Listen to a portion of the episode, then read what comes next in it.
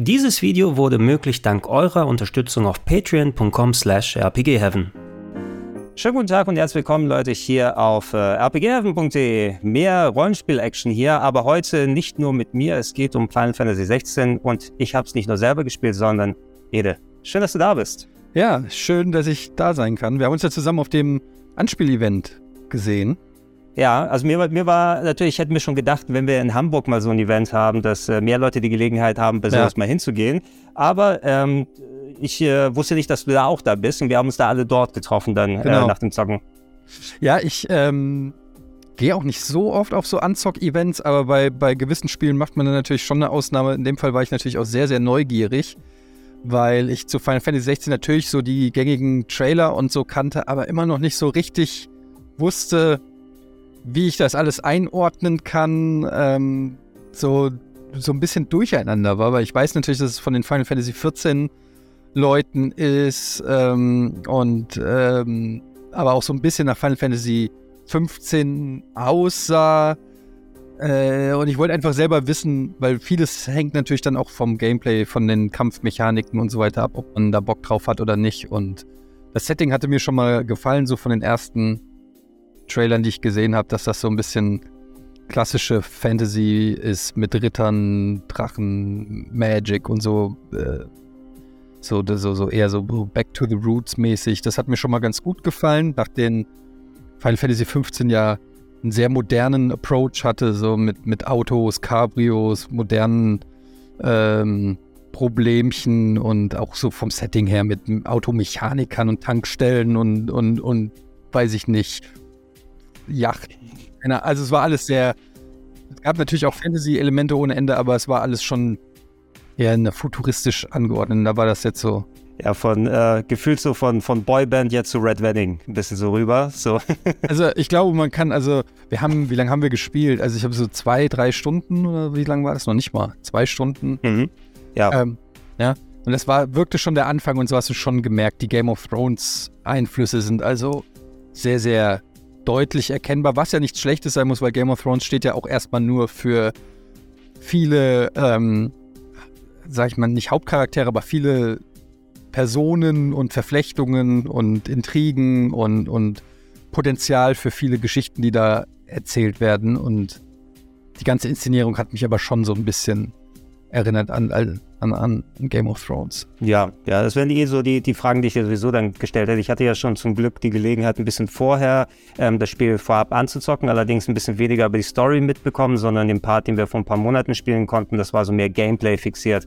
Lauf mal so anderthalb Stunden durch einen Dungeon und probier mal das Kampfsystem aus. Ein bisschen mehr sogar noch als das, ja. was wir jetzt beim, äh, beim kürzlichen Event, äh, wo du auch was dann, dann ausprobieren können, können wir gleich nochmal drüber reden.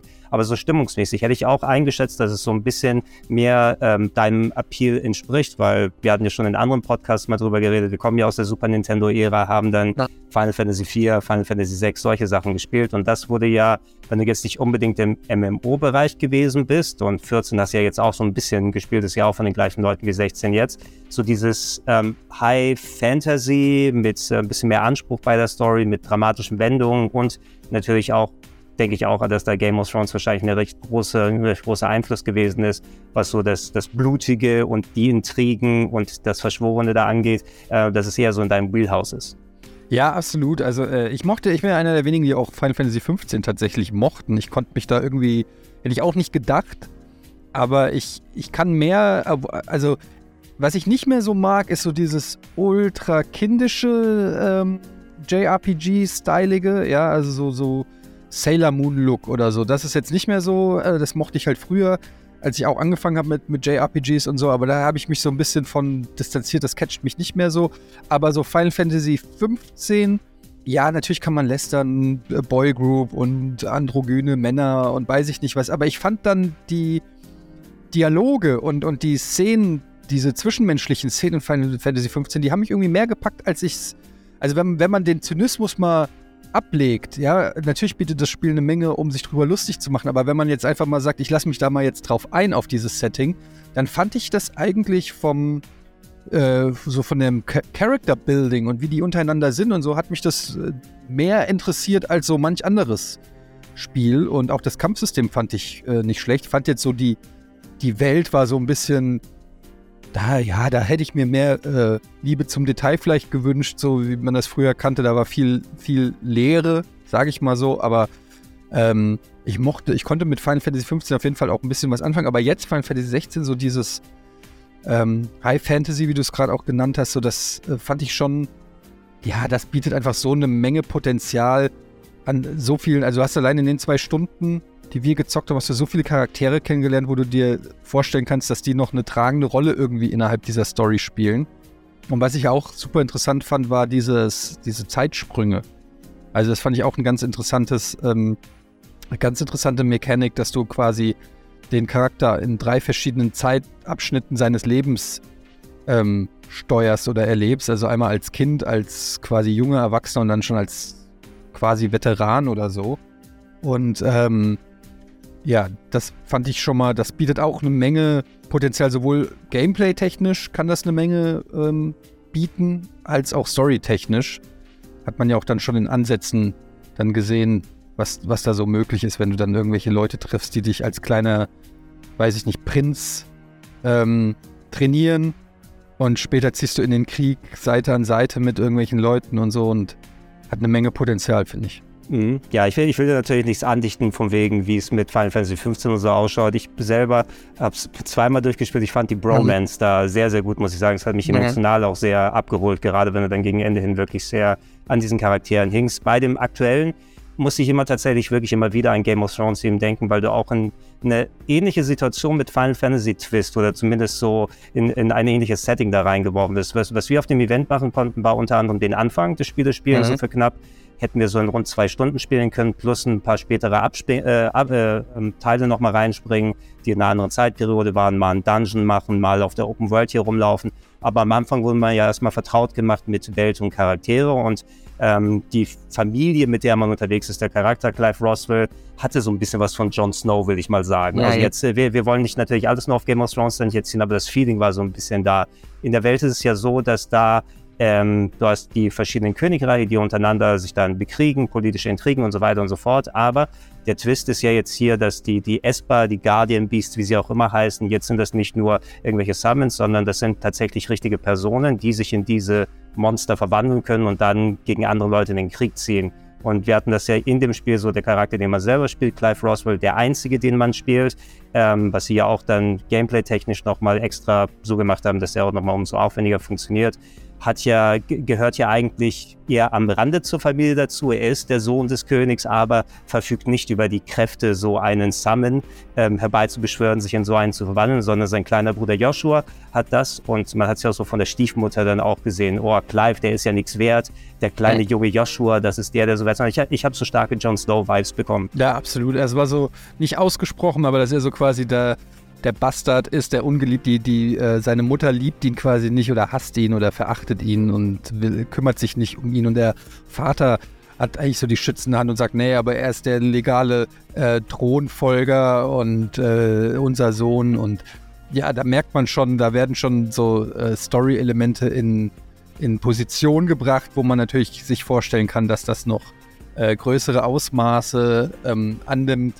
Aber ja, das hat natürlich durchaus auch an, an Game of Thrones erinnert oder auch jetzt hier, wie heißt die, die Spin-off-Serie Dragon Mother House of Dragons. House of Dragons, ähm, wo das ja auch so ist, dass der eine einen Drachen hat und mit den Drachen sprechen kann. Das sind dann die Esper quasi und die spielen ja generell, die sind ja auch auf dem Cover drauf und scheinen ja eine, eine sehr, sehr große Rolle zu spielen. Es gibt ja noch so Passagen, wo man die dann so Rail-Shooter-mäßig äh, äh, steuert. Die fand ich jetzt nicht so geil. Also die waren zwar gut in Szene gesetzt, aber da hoffe ich ehrlich gesagt, dass das im Spiel nicht überhand nimmt, weil das so ein bisschen, oh, also weiß ich nicht. Fand ich ganz nett, aber brauche ich auch nicht unbedingt. Ja, ich kann dir da als Kontext geben, ich konnte noch einen von diesen, ich habe sie Kaiju Battles jetzt genannt, weil mhm. ich so ein bisschen das Gefühl hatte, wenn du mit großen Monstern dich bekämpfst, hatte ich auch schon mal einen anderen probieren können. Es war nicht jetzt gegen Großfliegenden, aber da hat sich mir angefühlt wie so eine simplere Fassung des Standardkampfsystems mit viel Quicktime, damit du die Grafik genießen kannst. Genau, Und ich genau. denke mal,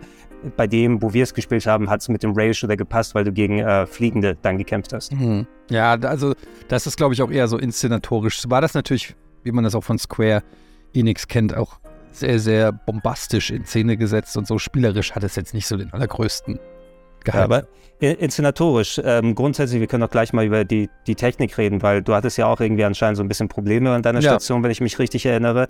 Rein unabhängig davon, wie die Performance erstmal war, so wie das Styling von dem Spiel ist, wie so ja. die Grafik, die Charaktere, animationsmäßig, äh, Voice Acting würde ich vielleicht auch mal dran wie, wie hat dir die Präsentation gefallen? Ja, sehr gut eigentlich. Also bis auf, wie gesagt, diese Ruckeleinlagen, wo wir noch nicht genau wissen, ob das an, weil ihr hattet alle nicht solche Ruckeleinlagen wie mir. Es kann sein, dass da bei mir irgendwas nicht äh, richtig war in der Playstation. Trotzdem, glaube ich, 60 Frames wird es, glaube ich, eher nicht werden. Äh, Würde ich jetzt mal äh, behaupten, was ein bisschen schade ist. Aber es sieht natürlich auch sehr, sehr gut aus im äh, Umkehrschluss, das muss man sagen. Und ähm, ja, die ganze Präsentation, Charakter, Voice Acting, so war alles super. Also da kann man gar nichts groß aussetzen. Das war alles ähm, top synchronisiert, die Zwischensequenzen, das sah alles super aus. Ähm, jetzt muss man natürlich gucken, wie viel Freigang hat man dann da so wirklich? Wie viel, ähm, ja, wie, wie viel ist Kulisse, wie viel ist wirklich dann begehbar und so weiter. Da kann ich jetzt natürlich so noch nicht viel sagen. Wie groß ist die Welt? Was wird man da alles machen können? Und so, das sind alles noch so Fragen, die sich dann im Laufe der Zeit ähm, beim Spielen auch ergeben äh, werden. Aber ich fand es, also bislang hat es mich alles sehr, sehr angesprochen, muss ich sagen. Hm, ja, ich, hoffe auch mal, dass es wirklich dann performancemäßig äh, aufrecht äh, sich hält. Ähm, ich hatte jetzt nicht diese Probleme, die du wohl an deiner Station hattest. Ähm, und ein Unterschied gegenüber meiner ersten Session war, als ich es vor ein paar Monaten gespielt habe, gab es keine Grafikmodi, die man einstellen kann. Das mhm. heißt, es war standardmäßig wahrscheinlich 4K oder irgendwas, was auf 4K hochgerechnet wird, wurde ausgegeben, 30 FPS. Und das war relativ stabil, als ich es auf mhm. 30 FPS gespielt habe. Dieser Modus war auch jetzt in dieser neuen Version anwählbar, aber auch ein Leistungsmodus, der 60 FPS erreichen soll, die relativ unstabil waren. Also in den meisten Fällen ging es, aber sobald mal ähm, ich, du in diesem Schloss am Anfang unterwegs right. gewesen bist in dem Spiel, da hat schon im Leistungsmodus angefangen, hier und da zurück. Und wir konnten leider nicht eigene Footage aufnehmen, sonst hätte ich euch das gerne nochmal direkt gezeigt, sondern wir haben jetzt hier nur 4K-Footage gestellt bekommen, die natürlich dann schön stabil ausschaut ich könnte mir vorstellen, wenn du jetzt ein absoluter Framerate-Fetischist bist, in solchen Fällen würde ich wahrscheinlich eher auf die 30 gehen, wenn es stabiler ist, weil ich mag dieses Herumflattern ja, nicht ja, so ja. sehr. Ähm, oder du hast irgendwie diese Fernseher mit äh, VRR, so Variable Refresh Rate, äh, damit das dann kompensiert werden kann. An sich, ähm, ich habe für mein Gefühl gemeint, ich habe schon recht häufig gemerkt, wo das dann wieder in Videosequenzen gesprungen ist. Wenn du siehst auf einmal, okay, jetzt ist die Grafik super stabil und alles dreht sich hin und her, so wie man es sehr typisch von dem Final Fantasy ja. kennt, dann sieht es auch am besten aus, aber ist natürlich so gut wie nicht interaktiv. Ja, genau. Also ich bin jetzt auch kein mega Frame-Rate-Zähler oder so, aber ähm, also bei mir hat es einfach ja, an, an Stellen, gerade wenn ich so die Kamera so um um den Held gedreht habe und so, da hat man halt, halt immer so ein Zucken gehabt und so. Das hat mich dann schon ein bisschen genervt. Da sind mir dann stabile 30 Frames auf jeden Fall auch lieber. Generell bin ich aber schon mittlerweile, je höher wir in der Konsolengeneration klettern und, und auch am PC immer besser werden, bin ich schon mittlerweile so auf dem Trichter, dass ich so 60 Frames, also wenn man das einmal so wie bei Elden Ring oder God of War oder so hatte, dann ist es auch schwer, sich technisch wieder zurückzubesinnen, auch wenn wir früher bei stabilen 30 Frames wahrscheinlich froh gewesen wären okay. bei äh, vielen Spielen. Aber wir kommen auch aus dem PlayStation 1 und N64-Zeitalter. Da hatten die Spiele, weiß ich nicht, 5 Frames. Insofern ähm, ist man da auch immer so ein bisschen verwöhnt, aber ich bin da jetzt auch nicht fanatisch. Am Ende des Tages ist es nicht das, was ein Spiel letztendlich gut oder schlecht macht, glaube ich. Also zumindest nicht ein Final Fantasy-Spiel. Aber ähm, ja, ich bin selber gespannt, wie es technisch am Ende dann sein wird. Die, die wissen es zu kaschieren eben. Ähm, ja. Du, äh, Voice Acting hatten wir kurz mal angesprochen. Du hast es, glaube ich, auch auf Deutsch gespielt. Das war ja standardmäßig ja, eingestellt. Ja, ne? Wie, wie gefiel dir das Voice Acting grundsätzlich da? Ja, ich werde es auf jeden Fall privat auf Englisch spielen, das kann ich jetzt schon mal sagen. Also ich werde es nicht auf Deutsch spielen, aber ich fand es äh, erstaunlich gut. Also da gibt es ja auch sehr große Unterschiede, gerade im deutschen Synchronisationsmarkt, auch wenn der sich sicherlich verbessert hat, aber du merkst einfach so bei AAA-Titeln, ähm, wie, wie God of War oder, ähm, weiß ich, Horizon oder so, da merkt man schon, dass da oft eine andere Qualität dahinter steckt. Wahrscheinlich auch einfach eine Zeitfrage, wie früh man dann mit der Synchronisation anfängt, wie viel Zeit man den Leuten gibt. Ähm, dann gibt es auch wieder Beispiele, wo es halt eher billig klingt und du hast das Gefühl, die haben drei verschiedene Stimmen, die 60 Charaktere sprechen und äh, überhaupt nicht wissen, in welchem Spiel sie gerade sind.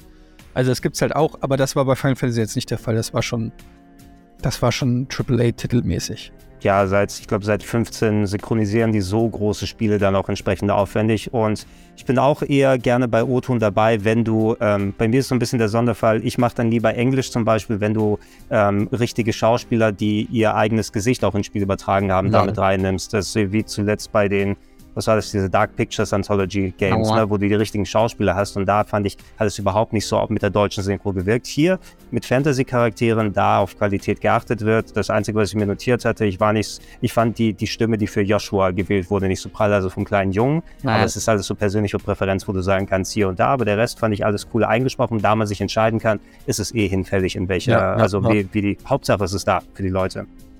Äh, Gameplay, lass uns ein bisschen über das Gameplay quatschen. Und ähm, das Game geht ja, weil 15 war ja auch schon recht actionmäßig aufgebaut, aber hier, die haben sie nicht umsonst einen der Battle Director von Devil May Cry ja. geholt für das Spiel und ähm, konnte man jetzt natürlich auch schon mal am Anfang, wo wir gespielt haben, ein bisschen ausprobieren. Man konnte durch, durch einen kleinen Dungeon gehen, ein bisschen Bosse hier und da ausprobieren, äh, in Echtzeit um Gegner drumherum laufen, anvisieren, ähm, draufhauen, Kombos aktivieren. Wie, wie war dein Feeling vom Kampfsystem? Ja, Devil May Cry ähm, meets irgendwie, weiß ich nicht, Xenoblade oder, oder auch Final Fantasy XV. Das war so eine Mischung aus verschiedenen Sachen, die man zwar schon gesehen hat irgendwie, aber es war ganz cool, weil es war sehr dynamisch. Ähm, es war jetzt nicht wie Dark Souls oder so, aber es war auch nicht ganz so passiv wie jetzt äh, bei einem MMO oder wie bei Final Fantasy äh, 14 zum Beispiel, dass du einfach nur eine Tas Taste drückst. Ähm, also die, die Kombos oder die, die verschiedenen Attacken, die bauen halt alle aufeinander auf. Und du kannst dann auch noch switchen zwischen verschiedenen ähm, Styles sozusagen. Ähm, es war äh, sehr opulent. Also es, da, da, kommt dieses Devil May Cry Ding kommt schon hin. Also viel so in die Luft springen und 20 Kombos in der Luft, bevor du auf dem Boden landest und weit weg und dann nah ran. Und also es war sehr dynamisch mit vielen Effekten. Ähm, ich habe dann so diesen einen Boss da, äh, da bin ich auch sogar mal gestorben. Da dachte ich schon so, okay, also es reicht nicht hier einfach nur wild Button mashen, sondern du musst schon auch ein bisschen überlegen, wann du was machst, wo du stehst, ausweichst. Ähm, also hat schon so ein bisschen angedeutet, dass da eine, gewechse, äh, eine gewisse Komplexität ähm, vorhanden ist. So richtig abschließend kann ich es einfach noch nicht bewerten, weil da einfach dann, wie so oft bei so einem Rollenspiel, so viele Faktoren mit reinkommen, Equipment, äh, Skillung, dann ähm, Gegner, dann hast du ja auch noch Mitstreiter oder Hunde, die du, oder in dem Fall Wölfe, ich weiß gar nicht, was das war, was man noch, auch noch reincallen konnte. Also es waren am Ende war es eine ganze Menge an, an, an Sachen, die man machen kann. Und da muss man dann halt sehen, macht man immer nur das Gleiche? Sind es am Ende nur zwei Attacken und du drückst immer nur Viereck, Dreieck, Viereck, Dreieck? Oder machst du, wie, wie wird sich am Ende dann so, gibt es verschiedene Builds? Ähm, das finde ich jetzt zum Beispiel bei Elden Ring so wahnsinnig krass, wie viel unterschiedliche Spielstile es gibt, ja. Je nach Waffe, je nach äh, Skillung ähm, und Ausrüstung äh, kann man da so unterschiedlich rangehen. Und da bin ich mal gespannt. Ich glaube zwar jetzt nicht, dass diese Komplexität erreicht wird, dass es einfach ein anderes Spiel ist, aber da bin ich mal einfach mal gespannt, wie individuell ich man ich oder man seine Charaktere dann ja, äh, definieren kann und, und, und, spielen kann. Aber es hat mir auf jeden Fall in der Zeit, in den zwei, drei Stunden, die ich da gespielt habe, auf jeden Fall Spaß gemacht. Das kann ich schon mal sagen. Ja, die, die hatten uns, auch wenn wir zwei, drei Stunden spielen konnten, eigentlich wäre der Content für doppelt so viel gewesen. Und es ja. äh, ist ein bisschen schade, dass jetzt die Leute, so wie du die jetzt das erste Mal ausprobieren konnten, nicht nochmal die späteren Parts probiert haben, wo das Kampfsystem schon ein bisschen äh, mehr freigeschaltet gewesen ist. Ähm, zu den Sachen, die du gesagt hast, will ich nochmal ergänzen.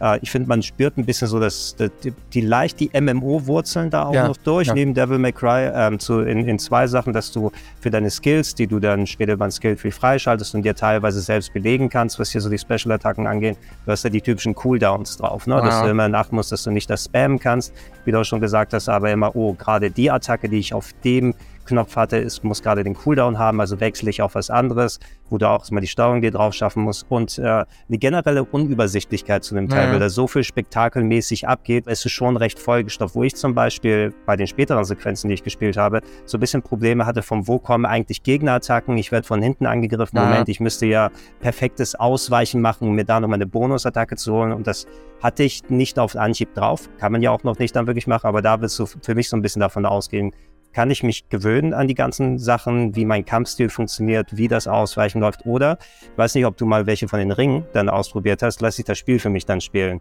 Ähm, nee, ja, habe ich gesehen, aber habe ich nicht benutzt. Okay, das kann, Dass die automatisch ausweichen und sowas gibt es dann da, ne?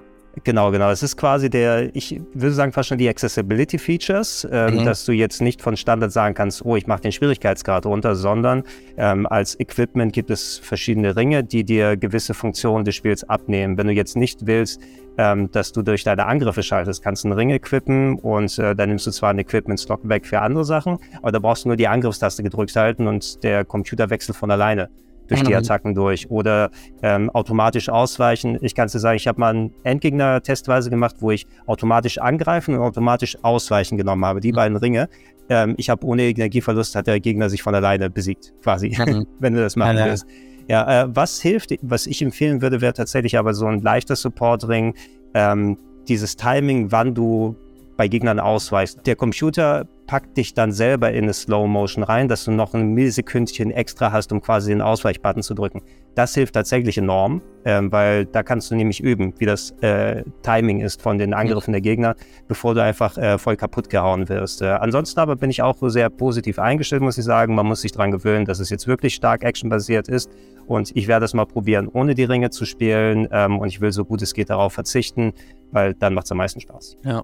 Ja, und du hast ja auch quasi so kleine, das sind ja quasi so Arenen. Also wenn du gegen einen Gegner kämpfst, dann wird ja sozusagen alles andere, also es ist, als ob du da mit dem in der Arena kämpfst, bis dieser Kampf vorbei ist. Ähm, ist jetzt nicht so Open World, Dark Souls mäßig, wo du theoretisch dann auch immer weiter Gegner anziehst und anziehst und anziehst. Also es geht zwar auch, dass du, glaube ich, wenn du in der Nähe von einem Gegner kämpfst, dass der dann irgendwie Aggro zieht oder so, aber es ist irgendwie so, du bist wie mit dem Gegner dann in der Arena und oft sind auch zumindest in den Teilen, die wir gespielt haben, war das alles immer so, jetzt kommen zwei Gegner, du bist hier im Innenhof der Burg und dann kämpfst du einfach nur gegen diese zwei Gegner innerhalb dieser Burg und dann geht es erst weiter. Also diese Kämpfe sind so ein bisschen abgekoppelt von dem normalen Erkunden und also man entscheidet sich ganz bewusst, jetzt gibt's, jetzt gehe ich kämpfen, jetzt gehe ich laufen, jetzt gehe ich, ja, ich kann es so schlecht erklären, wie, aber so ein bisschen wie bei, wenn ihr es gespielt habt, Xenogears oder so, ja, äh, dass du dass du kannst auch theoretisch an den Gegnern einfach vorbeigehen in der, in der Regel, wenn und, und erforschen oder du sagst, nee, jetzt kämpfe ich gegen den und dann fokussiert sich alles da drauf und dann kämpfst du und dann ist der Kampf vorbei und dann gehst du weiter.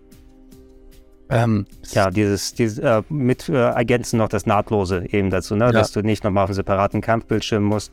Dementsprechend sind auch die, nennen wir es mal Dungeons oder Kampfgebiete ein bisschen breiter designt. Die, wo wir jetzt drin waren am Anfang, war jetzt nicht so ultra aufwendig. Hier eine Handvoll dieser Arenen, die miteinander verknüpft waren, aber oh, du musst mal den Weg durch ein abgestürztes Haus finden und da verändert sich ja. ein bisschen was.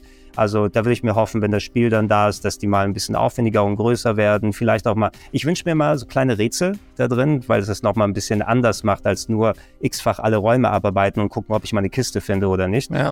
Aber mal abwarten, was da passiert. Ähm, ein Element, was wir da auch sehen konnten, was nicht in der ersten Demo drin war, da war es ja nur Kämpfen und Dungeon, mal hier tatsächlich ein bisschen in der Stadt, im Schloss rumlaufen. Wir hätten auch in so einer Hubwelt noch unterwegs sein können, aber da war leider war meine Session schon vorbei, wo man so das Lager ähm, erreicht hätte, wo man so verschiedene Aufträge mitnimmt. Aber so mein Gefühl dafür bekommen, wie groß und wie begehbar ist diese Welt überhaupt. Ich hatte den Eindruck, du hast so ein bisschen wahrscheinlich Hub, ähm, ja, Abschnitte, wo du dann im Jahr aktuell von, da, von dort aus fungiert, fungierst und dann gehst du so ein bisschen auf die, in Anführungsstrichen, Oberwelt raus, was hier aber jetzt nicht eine richtige Oberwelt ist, sondern bis zum nächsten Dungeon oder zur nächsten Stadt hast du mal ein bisschen breiteres Gebiet, wo du mal abseits von der Straße kannst. Aber so riesig schien mir das bisher bei dem, was wir gespielt haben, ja, nicht zu sein. Das hat mich so ein bisschen an Final Fantasy 14 oder auch an ähm, Final Fantasy 12 tatsächlich erinnert, mhm. dass du so, ähm, also es ist dann schon frei begehbar mit verschiedenen Abzweigungen und auch Inhalten, aber es ist jetzt nicht eine ewig zusammenhängende äh, Fläche, sondern es ist trotzdem ein abgesteckter Bereich, innerhalb dessen du dann äh, Dinge machen kannst. Ähm, da bin ich auch mal gespannt, inwiefern sich das auch so ähm, ja auf, der, auf das Erforschen und, und ähm, auf den Forscherdrang und Looten und all so ein Kram. Ich mag das ja eigentlich, wenn du, wenn du in Spielen überall hingehen kannst und es letztendlich dann anhand der Schwierigkeit des Gebietes, das sozusagen regelt, ob du da weiterkommst oder nicht. Ja? Also, dass du einfach irgendwann sind die Gegner so stark, dass sie dich one-shotten, dass du da einfach nicht weiterkommst. Das mag ich lieber, als wenn das Spiel mitlevelt oder dir gewisse Gebiete erst öffnet, wenn du ähm, einen gewissen Fortschritt hast, weil ich mag das nicht, wenn das Spiel immer genau weiß, was, also zum Beispiel bei God of War nervt mich das. Das Spiel weiß immer genau, wie stark ich bin, wie viel Geld ich gesammelt habe, welche Gegenstände ich habe. Und dadurch wirkt alles sehr geskriptet und sehr, ähm, gen also nicht generisch, aber jeder hat mehr oder weniger die gleiche Spielerfahrung. Ja, plus, minus, aber es ist sehr, sehr ähnlich. Und ähm, bei Elden Ring zum Beispiel kannst du dir überlegen, mache ich den Boss jetzt, mache ich den in 20 Stunden, gehe ich an dem vorbei und erforsche erstmal da hinten rum, finde ich vielleicht da schon eine geile Waffe, die mir beim ersten Boss schon hilft oder nicht. Ähm, also diese, diese Form von Freiheit mag ich eigentlich bei Rollenspielen ähm, sehr gerne. Bei Final Fantasy war es ja auch oft so, dass es am Anfang immer sehr linear war und sich später dann immer mehr geöffnet hat, bis man dann am Ende machen konnte, was man will, so ungefähr. Da bin ich mal gespannt, ähm, wie sich das entwickelt. Ich hatte das Gefühl, dass es schon, äh, es vielleicht nicht Final Fantasy 13 linear ist, aber auch schon eine gewisse, ja, also dass du schon nur gew gewissen Bereiche hast, wo du überhaupt hin kannst. Das ja. überlegt sich das schon ganz genau, was du darfst und was du nicht darfst. Genau, ne, genau das hast du gesagt, das wäre ja auch nochmal angemerkt. Äh, ich erwarte jetzt keine Final Fantasy 13 Schläuche, durch die man durchgeht, dass ja. die hübsch ausschauen, dass man da nicht viel machen kann, sondern ein bisschen breiter. Mich hat es an modernere Tales-Spiele von Namco erinnert, die dann auch keine richtige Oberwelt mehr haben mit einem kleinen Icon, wo man rumläuft, sondern eben eher diese ein bisschen breiteren Sandboxen, sagen wir es mal, ja, wo du mal kurz mal zu dem Gegner hin kannst. Final Fantasy XII auch ein gutes Beispiel, wie du es genannt hast. Ähm, da soll man ja wohl auch wohl dann so Nebenmissionen, ähm, Monsterjagen machen, wie es bei Final Fantasy XII ist. Wobei ich jetzt nicht glaube, dass du wirklich diese große, breite Welt wie bei 12 hast und von 15 kannst du schweigen, ja. wo sie es ja echt auf, auf, auf Sandbox gemacht haben. Vielleicht ist es also ich, ich begrüße es gerade aktuell, nachdem so viele richtig Open-World-Spiele gerade aktuell äh, mal wieder gewesen sind, okay. inklusive äh, einem kleinen Spiel von Nintendo, was gerade aktiv ist. Dann was kleineres, geführteres hätte ich jetzt kein Problem mehr damit, vor allem wenn es in, im Zentrum dann Story und Kämpfen steht. Ja, ähm, Diablo hat ja jetzt auch eine Open World tatsächlich, ne? Oh, stimmt. Ja, ja. Äh, genau, da hast du ja, ich habe die, die Beta gespielt. Du hast die eine große Stadt und dann kannst du ja ab von der dann immer. Genau, genau. Also da wird man auch mal sehen, ob das nicht überall, wo Open World draufsteht, ist auch immer gut automatisch. Wie, wie äh, glaubst du überhaupt, dass Timing technisch das bei dir vernünftig so zusammenkommt? Ich meine, du, du spielst die Sachen ja nicht nur privat, sondern du streamst ja auch okay. parallel. Ähm, wenn wir das Video jetzt hier oder den Podcast dann online stellen, 22. Juni, also knapp einen Monat hin, bis 16 ra rauskommt. Diablo 4 kommt Anfang äh, Juni heraus und ich schätze mal, du bist äh, jetzt gerade recht aktiv mit Zelda am Start, ne? Ja, es ist tatsächlich äh, eine weirde Zeit gerade, weil ähm, es aber auch schon das ganze Jahr über so krass viele Spiele rauskommen. Ich bin auch immer noch mit Resident Evil 4 noch nicht durch, Metroid Prime äh, äh Remaster nicht durch. Ähm, ich komme kaum hinterher. Ähm, und es kommen so viele krasse Spiele raus, die ich äh, auch, also wirklich, ich sag ja schon, ich will nur noch überragend spielen, aber ich habe jetzt für mich, sind so meine Most Wanted Titel dieses Jahr waren auf jeden Fall Zelda, ähm, Final Fantasy 16, Diablo 4 und auch Baldur's Gate 3. Und die kommen alle innerhalb von, glaube ich, zwei Monaten raus und sind alles so Spiele, in die du wahrscheinlich hunderte von Stunden reinballern kannst. Und dann muss ich einfach selber mal gucken, wie ich es dann mache, wo es mich packt. Also ich bin mir ziemlich sicher, dass ich viel Zeit mit Diablo 4 auch verbringen werde, weil ich halt schon sehr anfällig bin für dieses äh, Spielprinzip. Aber da weiß man natürlich auch noch nicht, ob Blizzard dann schon zum Release so abliefert, dass es funktioniert. Bei Diablo 3 hat es ein Jahr gedauert, bis es spielbar war. Also da bin ich noch vorsichtig ähm, optimistisch. Aber ähm, das Schöne ist ja, dass man dann auch, wenn ein, ein Spiel dann mal nervt, dass man dann auch ohne Probleme mal rumswitchen kann und sagen kann, so, jetzt habe ich hier genug drei Stunden gelootet in Diablo, jetzt habe ich Bock auf ein bisschen mehr storylastige ähm, Opulenz in, in Final Fantasy oder wenn mir das zu anstrengend ist, kann ich sagen, so, ich äh, gehe ein bisschen unbeschwerter bei Zelda wieder ran. Ich habe keine Eile, also ich bin ja, ich bin keiner, der sagt, ich muss das als erster durch haben, sondern ich habe Zelda Breath of the Wild habe ich, glaube ich, zwei Jahre lang gespielt oder so und auch immer mal eine Pause, habe auch mal monatelang Pause gemacht, dann wieder rausgeholt, dann wieder weitergespielt. Und das ist eigentlich ganz, ganz gut. Ähm, ich bin selber gespannt, wie es so wird, der, der Rest des Jahres, weil es kommen ja auch noch Spiele, die man vielleicht nicht ganz oben auf der Liste hat, aber die auch Potenzial haben, wenn ich an Armored Core denke, wenn ich an äh, Starfield denke und was weiß ich, was ich jetzt noch alles ähm, noch vergessen habe äh, an vielleicht Indie-Spielen, die man noch gar nicht auf dem Zettel hat, die dann einfach auch irgendwie erscheinen und alle sagen, äh, so wie Chained Echoes oder so, wo man sagt, so, das habe ich, das stand sicherlich vorher nicht auf vielen Listen. Und dann kommt das raus und alle sagen, hier, check das mal ab. Also das gibt es ja auch immer, diese Überraschungstitel. Ne? Das, das stimmt, das stimmt. Äh, ich, ich bin selber relativ froh, dass ich vorher schon Zelda spielen konnte, weil ich habe es gerade tatsächlich durchgespielt äh, vorgestern. Ja? Äh, mit 90 Stunden die Story zumindest. Und ich habe jetzt nochmal 20 Stunden beide gespielt, um nochmal ein paar Schreine zu machen. Aber dass ich nicht mehr dieses Damoklesschwert habe, Zelda ja. frisst meine Zeit dann auf. Äh, war aber geil. Da, da reden wir eh nochmal bei Zeiten drüber, ja, wenn du mal ein bisschen äh, mehr gespielt hast. Und äh, behalt gerne im Hinterkopf, dieses Jahr sollte auch noch äh, A Juden Chronicles kommen, das äh, Kickstarter inoffizielle Spiel von den ähm, Suikoden-Machern. Uh, ähm, stimmt, ja. ja, ja. Mhm. Und ähm, also es wird ja gemunkelt Elden Ring DLC, es wird gemunkelt Bloodborne Remake. Bloodborne Remake, stimmt. Da, wo wir es aufnehmen, nächste Woche gibt es noch eine Sony uh, State of Play. Ja, vielleicht ein paar Life Sachen ankündigen. Life of Pi äh, sah ja auch interessant aus. Ja. Gesagt, Starfield von Bethesda hat vielleicht Potenzial, weiß man nicht. Aber das meine ich halt. Es gibt noch so einen Haufen Spiele, wo man auch Armored Core, ne, ist so ein bisschen, kann sein, dass man das zockt und sagt, okay, ist überhaupt nicht meins. Kann aber auch sein, dass die da irgendwelche Souls-ähnlichen Kniffe reingesetzt haben, so wie bei Sekiro, und du einfach sagst, okay, hätte ich nie gedacht, aber das Spiel ist einfach Weltklasse, ist ja From mhm. durchaus zuzutrauen. Ähm, also es ist, ich kann mich nicht erinnern, wann es zuletzt so ein krasses Spielejahr gab.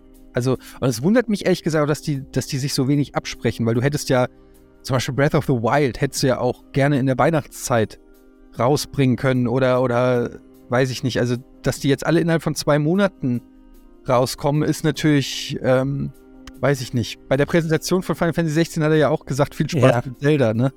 Also, genau, der, der Yoshida, der Chefentwickler, ja. war nochmal und sagte, ich, ich hoffe, ihr könnt äh, nach Zelda mal ein bisschen Pause machen, um ja. 16 dann zu spielen, FF16. Äh, Eda, aber ich, ich danke dir für die Zeit und deine ja, Eindrücke ähm, und äh, lass uns gerne bei Zeiten nochmal quatschen, wenn wir vielleicht nochmal ein bisschen mehr spielen können oder wenn das finale Spiel draußen ist und wir dann mal gezockt haben, sowieso auch zu den ganzen anderen Sachen. Ähm, die Leute, die natürlich äh, uns dann auf Rocket Beans verfolgen, wissen, wir sind da immer wieder bei Sachen dann da ja. in Formaten mit drin. Ähm, wer nicht drüber Bescheid weiß, du bist ja auch dann sehr aktiv beim Stream momentan. Wo, wo findet man dich bei Twitch? Ähm, bei Twitch finde ich äh, Ede live und auf YouTube bei Grumpy Ede, da lade ich auch alles hoch, was ich so im Stream zocke. Genau. Also check aktuell, das. Aktuellstes Video ist mein Platin, meine erste Platin-Trophäe in Elden Ring. Puh, äh, ist sie schon, ist sie schon da oder? Ja, ist schon da, ja. Boah, also ja. Respekt, big Respekt. Ja, das ist meine erste, um, überhaupt generell meine erste Platin-Trophäe, die ich überhaupt habe. Ich, ich, die einzige, wo ich nah dran gekommen bin jetzt dieses Jahr, ist Dead äh, Island 2. Ja, ja. Aber das sind äh, Multiplayer-Achievements, die noch rüber sind, da habe ich keinen Bock drauf. Ja, okay.